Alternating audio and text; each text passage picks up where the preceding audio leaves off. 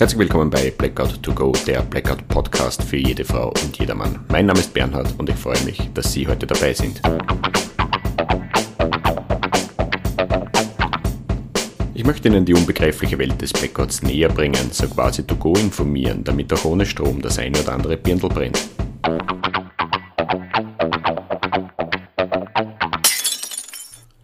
Herzlich willkommen bei Blackout to Go Folge 16 Betriebliche Auseinandersetzung Belegschaft. Es freut mich riesig, dass Sie wieder dabei sind. Werte Damen und Herren, wir setzen unsere Reise in der betrieblichen Blackout-Auseinandersetzung weiter fort und dabei behalten wir auch unsere Perspektive aus der Folge Betriebliche Auseinandersetzung bei. In dieser Folge hatten wir unter dem Begriff Betrieb alle Unternehmen und Einrichtungen zusammengeworfen, die einen Standort, Infrastruktur und Personal haben. Das haben wir zur Vereinfachung gemacht, damit eine allgemeine Betrachtung möglich wird. Diese allgemeine Betrachtung erlaubt es uns, dass wir einen Industriebetrieb, einen Supermarkt oder auch ein Pflegeheim zunächst gleich betrachten können. Also die Basics der Blackout-Auseinandersetzung sind dort und da dieselben. Wir können diese allgemeine betriebliche Auseinandersetzung, diesen Ansatz auch auf die Blaulichtorganisationen anwenden, zum Beispiel auf die Freiwillige Feuerwehr. Dort gibt es auch einen Standort, Infrastruktur und Personal. Selbiges gilt für die Straßenmeisterei, aber auch für die Hotellerie und von mir aus auch für einen Tierarzt. Wir können fast sagen, wir haben einen Universalansatz gebastelt, der Unternehmen und Einrichtungen abdeckt, aber eben nur bei den Basics. Tja, und diesen allgemeinen Ansatz nutzen wir jetzt munter weiter und kommen eigentlich schon zur wichtigsten Betrachtung. Meine Damen und Herren, das Wichtigste in jedem Betrieb sind die Mitarbeiterinnen und die Mitarbeiter, also die Gesamtheit aller Personen, die am Standort schaffen und wirken. Ich nenne sie Belegschaft, Sie können auch Personal dazu sagen, aber mir gefällt Belegschaft besser, darum auch der Titel Betriebliche Auseinandersetzung Belegschaft. Die Belegschaft ist das, was einen Betrieb am Leben erhält, und zwar unabhängig dessen, was der Betrieb macht bzw. in welchem Tätigkeitsfeld dieser Betrieb tätig ist. Wenn jetzt ein Blackout eintreten würde, dann würde das Schaffen und Wirken dieser Belegschaften ganz massiv beeinträchtigt werden bzw. unmöglich werden und das ist bei der Masse aller Betriebe auch zu erwarten und das sogar für einen längeren Zeitraum. Ja, und das hat einfach mit der Größe und mit den gewaltigen Auswirkungen des Blackout-Ereignisses zu tun. Ich will es nochmal in Erinnerung rufen, ein Blackout ist ein weite Teile Europas betreffender langanhaltender Stromausfall, der einen unmittelbaren und länger andauernden Infrastrukturausfall sowie einen längerfristigen Versorgungsausfall nach sich ziehen wird. Wir reden hier nicht von einem Peanut-Ereignis, wir reden von was Großem. Millionen Menschen, Millionen Haushalte und auch Millionen Betriebe sind dann plötzlich und gleichzeitig betroffen und somit auch die Belegschaften dieser Betriebe. Das ist auch der Grund, warum man sich als Betrieb nicht nur die Frage stellen sollte, was soll oder muss im Ereignisfall gemacht werden, sondern auch von wem. Und das von wem ist leicht zu beantworten, natürlich von der Belegschaft oder von Teilen der Belegschaft bis hin zu besonders geschultem Personal. Das können ganz einfache Tätigkeiten sein, die so quasi jeder übernehmen kann. Es können aber auch sehr komplexe Maßnahmen sein, die vielleicht sogar zeitkritisch sind und eben Personal mit besonderen Fähigkeiten braucht. Dieses Personal wird dann gerne Schlüsselpersonal genannt, weil es eben so wichtig ist. Aber wichtig allein ist zu wenig, die Damen und Herren müssen auch verfügbar sein. Und um diese Verfügbarkeit geht es im Wesentlichen in dieser Folge. Denn diese Verfügbarkeit ist eigentlich ein Basic in der betrieblichen Auseinandersetzung. Und auch hier brauchen wir das Rad nicht neu erfinden. Wir bedienen uns der persönlichen Auseinandersetzung, denn damit haben wir schon Erfahrung. Kurz und knapp gesagt, wenn Teile der Belegschaft keine private Vorsorge getroffen haben, dann werden die Damen und Herren kaum zur Verfügung stehen. Am ersten noch, wenn das Blackout in der Betriebszeit passiert, aber dann ist es auch schon vorbei. Das bedeutet, für die Verfügbarkeit der Belegschaft spielt die persönliche Krisenvorbereitung eine gewaltige Rolle.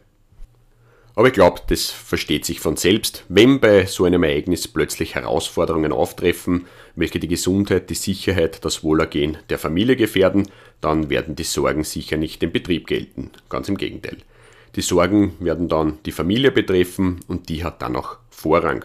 Und solange diese familiären Herausforderungen bestehen, wird es ja ziemlich sicher keine Verfügbarkeit geben, dafür eine Verhinderung. Und die Verhinderungsgründe müssen nicht unbedingt von einer nicht erfolgten Krisenvorbereitung stammen. Ich kann die beste Krisenvorbereitung getroffen haben und dennoch verhindert sein.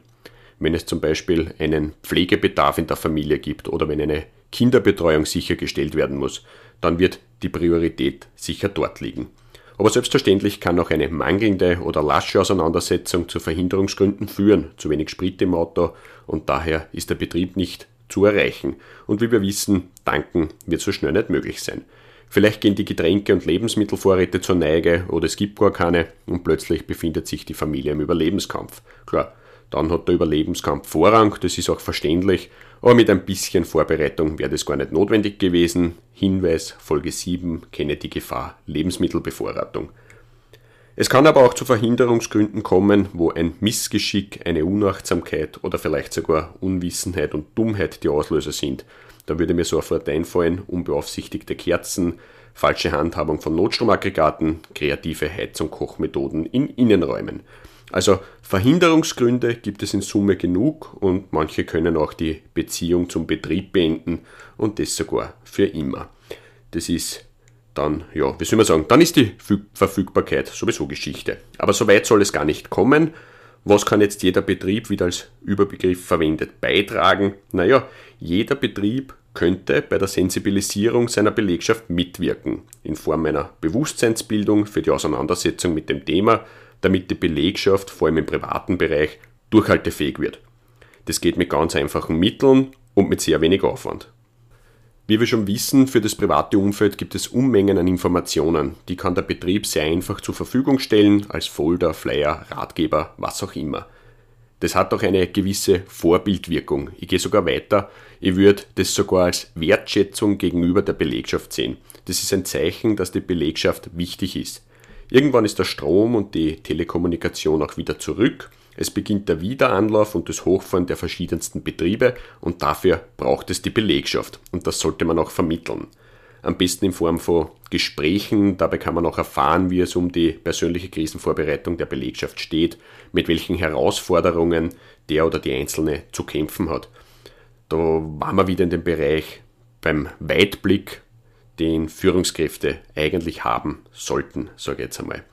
Bei diesen Gesprächen kann man so viel für die weitere Planung mitnehmen. Es wäre denkbar schlecht, wenn der Betrieb auf irgendwelche Schlüsselkräfte setzt, die dann im Fall der Fälle nicht verfügbar sind.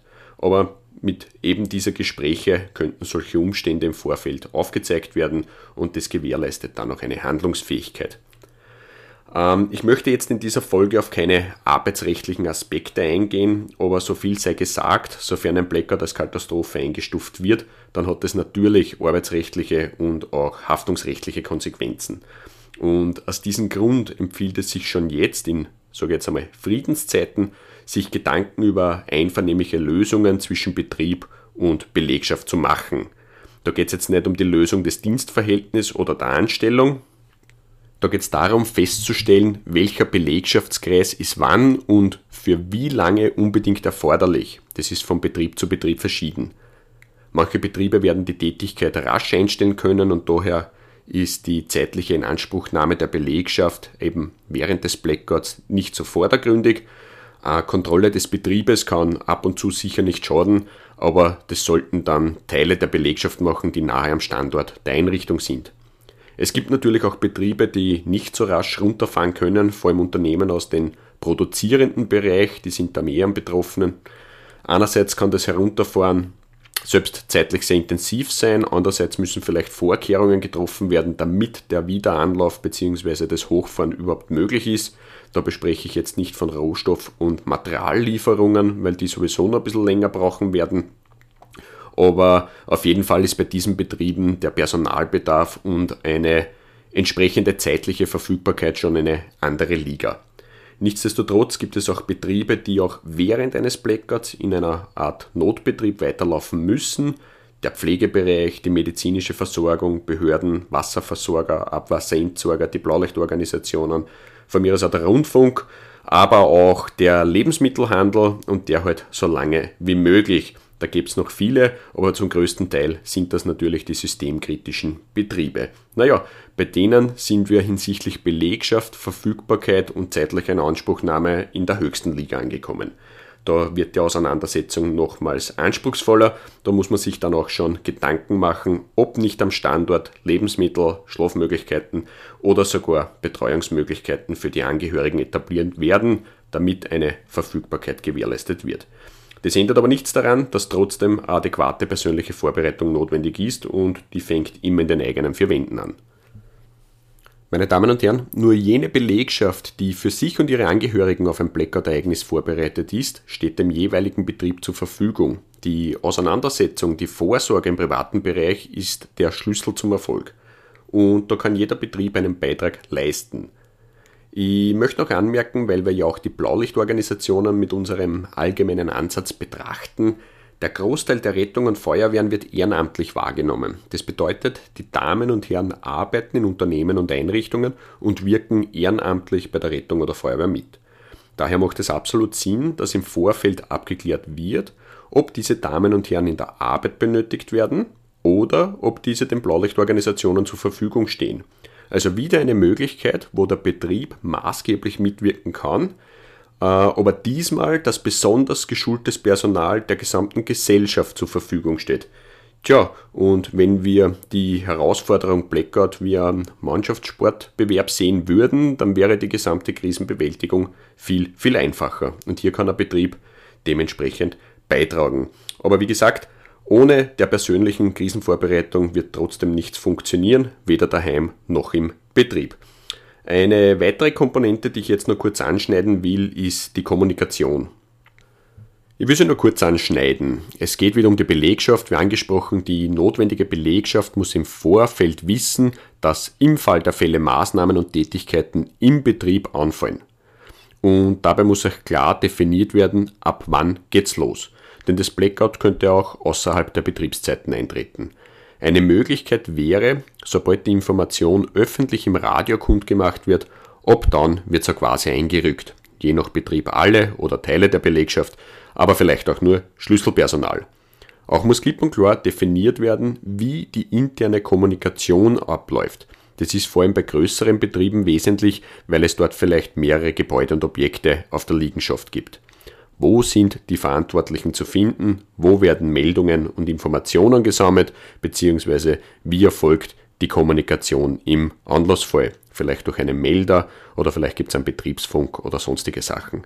Bei einem Kleinbetrieb wird das weniger die Herausforderung sein, aber auch da wäre zumindest ein definierter Treffpunkt nicht schlecht. Ähnlich wie bei der Familienzusammenführung. Auch muss im Vorfeld schon überlegt werden, wann die Belegschaft wieder zusammenkommt, sei es für Zwischenkontrollen oder erst wieder, wann der Spuk vorbei ist. Es ist auch möglich, dass Diensträder etabliert werden. Das wird bei uns der Fall sein, denn wir wollen und müssen auch im Katastrophenfall schaffen und wirken. Aber das geht natürlich nur, wann unsere Belegschaft privat dementsprechend vorgesorgt hat. Ich hoffe, Sie verstehen die Botschaft. Soweit so gut, meine Damen und Herren, Folge 16 beendet. An dieser Stelle ein herzliches Dankeschön an die Firma Content Link, dem digitalen Content-Vermarkter in der Dachregion, die mich bei dieser Folge unterstützen. Noch der Ausblick auf die 17. Folge, die sich nennt Betriebliche Auseinandersetzung Notbetrieb. Dabei werden wir uns ein wenig mit dem schon Bekannten vertiefen und einige allgemeine Überlegungen in eine Art von Plan bzw. in eine Art von Checkliste gießen. Das bedeutet, wir gehen ein bisschen über die Basics hinaus und basteln jetzt etwas Greifbares und dennoch werden wir es noch immer sehr allgemein halten. Für die speziellen Dinge, die nur Ihren Betrieb betreffen, ist dann aber noch Platz genug. Vielleicht kann ich Ihnen einige Anstöße liefern, aber in Ihrem Wirkungsbereich sind Sie die Meisterin oder der Meister. Da können Sie sich dann verwirklichen oder Ihre Vorgesetzten unterstützen. Bei dieser Gelegenheit möchte ich auf eine Meisterin und einen Meister ihres Faches hinweisen, Dr. Sandra Greiten aus Deutschland und Herbert Sauruck aus Österreich, beides Blackout- und Krisenexperten. Beide haben sehr viel zum Thema Blackout erarbeitet. Sie stellen das auch zur Verfügung. Schauen Sie da mal rein, lesen und lauschen Sie deren Ausführungen. Es kann sich nur lohnen. In diesem Sinne herzlichen Dank für Ihre Aufmerksamkeit. Blicken Sie über den Tellerrand, aber bleiben Sie dran, damit auch ohne Strom ein Birndl brennt.